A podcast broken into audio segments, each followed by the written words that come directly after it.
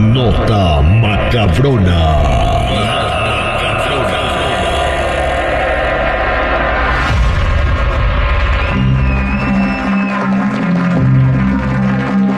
Muchachos, vamos a platicarles las notas macabronas y nos trasladamos hasta la Ciudad de México. ¿Se acuerdan que hace un poco les conté la historia del Hospital eh, Juárez en la Ciudad de México, verdad? O sea, la enfermera sin cara. Bueno, hay un personaje que se llama Platanov. Platanov. Sí, es el güey que cuenta chistes, ¿no? Payaso, ¿no? Ese es Platanito. Ah, no manches. Este es Sí Platanov, también. ¿verdad? Sí. Entonces, eh, esto sucede en el metro de la Ciudad de México, donde varias personas comentan, y estos son los conductores del metro, ¿verdad? Eh, que una persona eh, se sube el metro ahí por Indios Verdes, eh, o en la estación Valderas también, y abordan el metro, y bueno, ya cuando sale todo se queda la persona sola ahí y platica con el conductor del metro. Y ya le ha pasado a un montón de conductores que saben y conocen la historia de Platanov.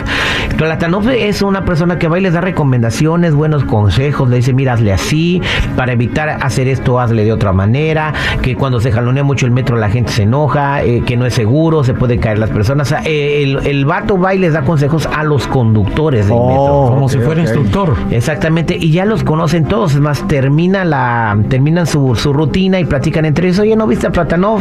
Oh, sí, platicó conmigo Platanov, es un personaje muy conocido entre los conductores de metro en la Ciudad de México, el Platanov. No, no sabía. Entonces, eh, lo que la gente sabe y ya están seguras que sí hablan con Platanov, que platican con Platanov y que Platanov les da recomendaciones y consejos.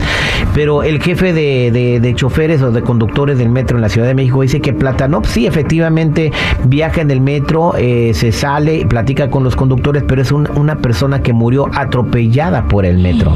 Ah, ya está muerto. Y desde entonces sigue ahí en la estación del metro, eh, es inofensivo, no le hace daño a nadie, pero sí como que quiere darle recomendaciones para que alguien más no vaya a tener su misma suerte. Ay, Oye, o sea que yo puedo venir en el metro, sentado a gusto, y llega el Platanov y se me sienta a un lado y me saca plática, ¿o qué? Eh, bueno, pues no sé O si nomás a Plata- los choferes. Hasta donde yo sé, los choferes son los que hablan con Platanov. No sé si Platanov ha interactuado con otras personas que abordan el metro de la Ciudad de México. yo creo que nomás a los choferes, porque como les da instrucciones para que no les pase a otros lo mismo que a él, ¿no? No, pues puede que le diga, eh, no te atravieses tú porque a mí me machucaron, güey. Puede ser. Pero entonces Platanov todavía no sabe que se murió. A lo mejor anda vagando, ¿verdad? Exactamente, pues si no ya no tuviera que estar haciendo nada aquí en este plano astral. Entonces, la siguiente vez que hablen con Platanov, si alguien de algún conductor de la Ciudad de México está escuchando este programa, dígale, ya te moriste, carnal, ya no- vamos a manejar bien, te lo prometemos, para que no atropellemos a nadie más. Tú vete a descansar en paz, porque si no va a estar deambulando ahí toda la vida. No, pero hay que manera de dejarlos irte, no nomás decirle, ya vete. Ah, o sea que le tienen que poner la canción de Tranquilito de Gerardo Ortiz.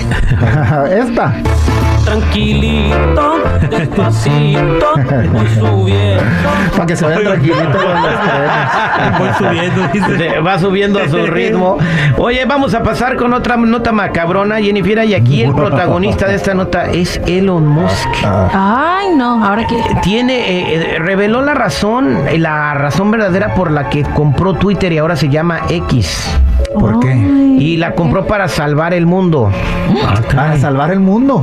Exactamente Elon Musk eh, podría salvar al mundo con una red social es la pregunta que se hace muchas personas el multimillonario respondió la pregunta explicando que su propósito nació después de descubrir que existe un tipo de virus zombie que puede causar un apocalipsis ¿Y de qué se trata, virus zombie? Pues ahorita te explico a ti y a toda la gente que está escuchando. Elon Musk respondió a la pregunta de su entrevistador Joe Rogan en una entrevista que le hizo en su podcast, que él compró Twitter que porque tenía un propósito que le nació después de descubrir que existe un tipo de virus mental que está haciendo que los seres humanos actúen como zombies. Este virus mental del que habla Elon Musk hace referencia a la cultura de la cancelación y a la cultura woke, donde las personas son criticadas públicamente, eh, cohibiendo su libertad de expresión entre la sociedad. Y Twitter se había convertido en el escenario perfecto para la rápida propagación de este virus mental, ya que la red social funcionaba como un arma de tecnología contra la información, donde lo que más le preocupaba a Elon Musk de esta situación era el fin de la civilización. Sí Órale. es cierto, eh, tiene mucha lógica eso. Eh, incluso dijo que si alguien quisiera dar un paseo por San Francisco cerca donde quedan las instalaciones de su, de su oficina de Ajá. exa, antes Twitter, pues que parece un apocalipsis zombie ahí, güey. ¿Por qué? Güey, ¿no has pasado por ahí? No, no. Pues toda la gente que escucha en San Francisco en el área de la bahía, por donde está la oficina de Twitter, pues así andan los vatos. Como zombies. Ah, por los que están drogados, ¿verdad? Todos andan así, todos. Sí, es cierto. y estás hablando de 30, 40, 50 personas. No, entonces tiene razón lo que dice, ¿no? Este, trata de evitar ese virus mental y de que se vea información de los dos lados y que la gente tenga conciencia, porque el que estaba antes nomás dejaba que vieran un lado de la moneda, no los dos. Ah, gracias, señor Elon Musk, por ayudarnos. Por eso te quiero. Y bueno, vámonos a platicarles eh, la siguiente nota macabrona y es que siguen implantándoles corazones de puerco a las personas, ¿verdad? ¿Corazones o riñones? Eh, co- corazones de Corazones. puerco. Si hacen trasplantes de corazón de cerdos, entonces eh, lo hacen a las personas que dicen, bueno, este ya se va a morir, Sí. no hay un corazón humano, hay esta opción. Está todavía en una etapa experimental. Este, no sabemos los asuntos, eh, lo- los efectos secundarios. De repente a lo mejor ya no vas a querer comer carnitas porque sientes que te estás comiendo a ti mismo. O se te enrosca la cola, o te enamoras de una conchinita. Sí, de Te petunia. sale el... po- po- po- ¿Por qué? cuando te despides de tus amigos, cuando te vas de la fiesta, le dices, eh, eh, eh, eh, eso es todo, amigos. Yo la, yo la verdad, a partir de oink, ya, ya voy a hacer. No, pues qué lamentable, ¿no? Este, el segundo hombre que fue eh, operado y le pusieron un corazón de puerco, pues acaba de perder la vida.